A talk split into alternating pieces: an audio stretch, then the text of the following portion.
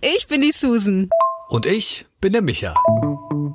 Ein ganzes Jahr lang machen wir unsere Sprachnachrichten öffentlich. Draus lernen, dich inspirieren lassen. Oder einfach darüber lachen, schmunzeln und berührt sein. Und du bist immer dabei mit diesem Podcast.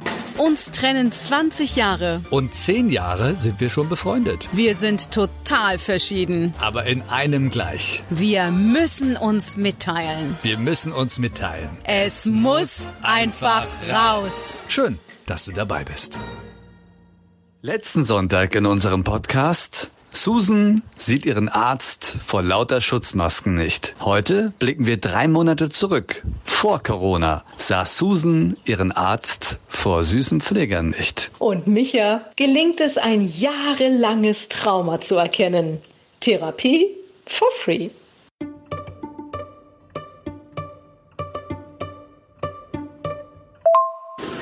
Halleluja, Micha. Ich bin ja jetzt in der Charité, gell, wo ich alle halben Jahre meinen ähm, Asthma-Check habe. Ja, und immer wenn ich hier reinkomme, denke ich so, oh, hier kann ich richtig gut atmen, weil hier einfach so tolle Luft ist.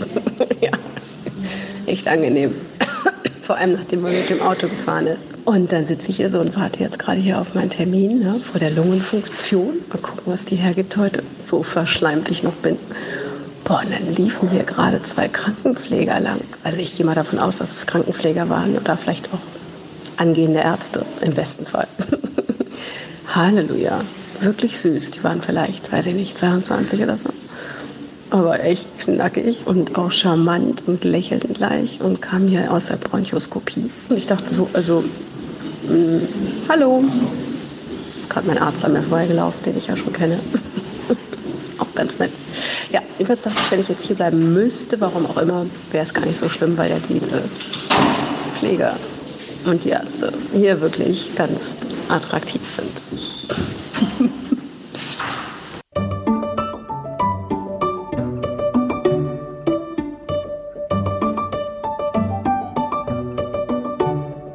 Hm, tja. Ja, ja. Das ist halt auch so komisch im Krankenhaus. Äh, die haben wir dann, nehme ich mal, auch an ihrer Uniform an, ne? Oder haben sie einen Arztkittel an oder was? Die, die, die jetzt eigentlich jetzt nicht unbedingt den Körper richtig präsentiert. Ja, ist ja jetzt nicht eng anliegend oder sowas. Aber äh, ich kenne das. Ich habe, äh, war das einmal? Es war mehrmals, glaube ich. Ich wurde damals äh, in der Kindheit extrem viel operiert, aber jetzt auch als, als äh, Jugendlicher und sowas und äh, ich glaube Anfang, Mitte 20 normal. Da ging es mir einmal auch so, da lag ich denn schon auf der Liege kurz vor ab in den OP. Kommt er irgendwie in so eine Zwischenstation im Keller, wo ich denn nur in so Krankenhaus äh, da, was, ich, was man da anhat, wo hinten offen ist, äh, wurde ich denn von, von meinem Bett auf die Operationsliege getragen. Auch von zwei sehr gut aussehenden, äh, ja, weiß nicht, was das sind hier so Medizinstudenten oder was, die da aushelfen. Und das Schlimme war halt echt, die sahen halt echt gut aus. Und ich dachte die ganze Zeit, oh Gott, wie sehe ich denn aus? Weißt du, so das Typische, was du hast, wenn du irgendwie unterwegs bist und dann siehst jemanden und denkst so, oh, okay, habe ich jetzt heute die Haare gemacht? Oder ich war natürlich in dieser komplett beschissenen Situation, dass ich da liege, äh, zugedopt, kurz vorm OP, ich habe hier nur so ein Tuch übergeworfen und denke dann wirklich ähm, an irgendwie Flirten oder was. Aber die sahen echt gut aus. Das ist oftmals so, diese Medizinstudenten. Ich glaube, die haben auch viel Spaß da. Aber der Kittel war doch hinten schon mal offen, Micha. okay.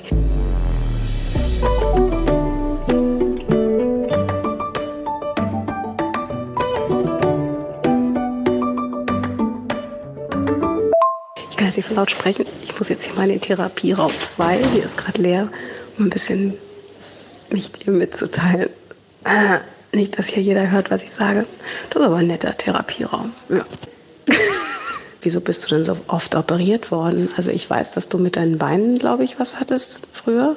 Aber das musst du mir noch mal in Ruhe auch überhaupt mal erzählen. Aber im analogen Leben bitte, weil ähm, das weiß ich ja alles gar nicht richtig von dir, was du auch für eine Vorgeschichte hast. Das ist ja auch ganz traurig und dramatisch. Das tut mir voll leid. Oh Gott, gleich weinen. Ja, Wenn ich Arzt. Und dann kann ich das ja natürlich total nachvollziehen, was du sagst. Dass man sich denkt, boah, jetzt bist du hier halb nackt, siehst aus wie der Tod auf Latschen, fühlst dich auch so. Und dann kommen da so zwei Schnuckelchen um die Ecke. Mm. ja, ich bin ja aus einer anderen Mal schon mal operiert worden. Und dann ging mir das auch oft so, dass ich dann manchmal im OP lag, wo du ja schon so besimmelt bist und denkst so, oh Mann, ey, ich sehe total bleich aus, habe Augenringe, Haare sind nicht gewaschen. Und jetzt wird hier mein Knie operiert und dann ist das so ein schöner Arzt. Ja, naja. Aber glaub mir, darauf kommt es nicht an, wenn es Peng macht. Genau. Also ich weiß es nicht, was du da meinst, aber ich wurde, glaube ich, nie an meinen Beinen operiert. Nee. Also ich bin schon immer so groß, also außer früher. Ich bin ja gewachsen, ne? ja, nee. Also an den Beinen? Nicht, dass ich wüsste.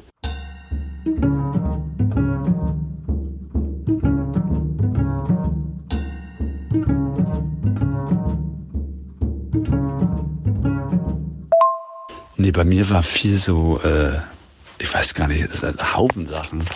Augen, also das eine Auge jedenfalls, so ein Schielfehler, aber ich weiß nicht, was das gebracht haben soll, weil wenn ich die Brille abnehme, schiele ich immer noch. Aber wahrscheinlich das, wenn ich die Brille nicht auf habe, ich nicht schiele.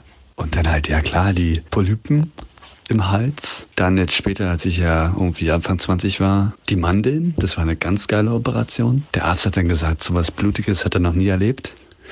Ja, das hört man immer sehr gerne, wenn man einen bleibenden äh, Eindruck hinterlässt. Tatsache noch nie den Blinddarm. Also der ist noch da. Ja. Was hatte ich denn noch? Ich hatte zig Sachen. Ich weiß es jetzt sogar alles nicht mehr. Ich kann mich halt nur daran erinnern, dass ich ganz oft im Krankenhaus war und das war echt, boah, so richtig so dramatisch. So, ich kann mich noch daran erinnern, ich lag dann immer äh, im Friedrichshain da in dem Klinikum, immer dann mit Fenster zur Straße und habe dann immer so die Autos vorbeifahren sehen und habe immer gedacht, welches Auto ist das von meinen Eltern, die mich jetzt hoffentlich hier befreien, mich abholen und saßen auch immer so lange an dann an dem Tag, wo es endlich soweit war, dass ich abgeholt werden konnte, und saß da ewig auf der Couch und habe gewartet. Also das sind so diese traumatischen Sachen, die ich hatte. Ja. Oder ganz schlimm, in diesem Kinderkrankenhaus, da war ich halt noch in so einem, ich war unheimlich klein halt und hatte noch hier so Betten, wo, weißt du, wo du das Gitter hochgezogen hast, damit man nicht raus kann. Also ich weiß nicht, wie alt ich da war fünf oder was oder noch jünger, keine Ahnung. Aber ich kann mich so krass dran erinnern. Und da war so ein Typ, so ein richtiges Arschloch in dem Zimmer, der mich halt ähm, dann geärgert hat. Der hat dann irgendwie das Gitter hochgemacht oder irgendwas hat er andauernd gemacht, dass ich dann nicht raus konnte oder irgendwie sowas. Bisschen noch in der Situation, weißt du, geht's scheiße. Und dann ist er auch noch so, so, ein, so ein Depp, der dich mobbt, ey, weil man das ja in der Schule nicht schon oft genug hatte. Ja, das sind so meine Erinnerungen.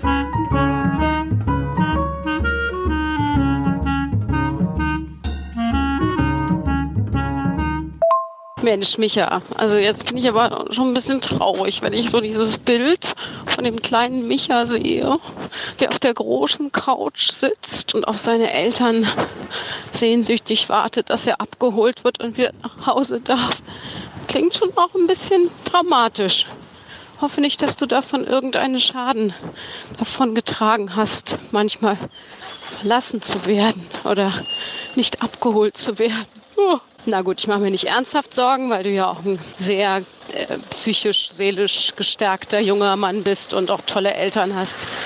Aber klar, solche Operationen in frühester Kindheit, ähm, die prägen einen natürlich. Aber das sind ja tatsächlich alles ähm, ja, Sachen, die viele ja auch haben. Also wenn Polypen oder Mandeln oder auch Blinddarm rausgenommen werden. Ich dachte jetzt wirklich, dass du was noch schwerwiegenderes gehabt hast. Aber mit den Augen, das war ja mit Sicherheit auch nicht lustig. Ich weiß es gar nicht, aber ich bin ja sehr ungeduldig und muss schnell, schnell, schnell und ich hasse es auch zu warten. Liegt es etwa echt daran? Haben wir jetzt gerade entschlüsselt, warum das bei mir so ist im Unterbewusstsein? Das kann es halt echt sein, ne? dass ich es absolut hasse zu warten. Ich hasse das ja. Ich kann es nicht. Scheiß Breakthrough, Susan. Ernsthaft jetzt. Das kriegen Leute nur, wenn sie eine Therapie äh, haben normalerweise. Ja. Oh Mann, Schulzeit könnte ich jetzt ja auch ewig, aber das sprengt jetzt den Rahmen. Krass. Das macht mich jetzt gerade fertig.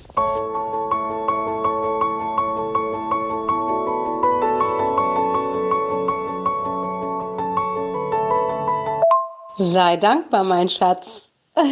Das ist doch großartig. Therapie for free. ja. Herzlich willkommen zum nächsten Meilenstein deines Lebens. Ja, vielleicht ist es das. Und manchmal kommt das in, in solchen Situationen heraus, dass man einfach so, so redet. Ja, was bringt dir das denn jetzt, das zu wissen? Also was machst du jetzt mit der Info? Oh, ist gerade was runtergefallen. Mein Bio-Einkauf. Ja, was weißt du denn jetzt mehr? Also was bringt dir das, frage ich mich jetzt gerade so. Vielleicht kommt es daher. Ja, es kann gut sein.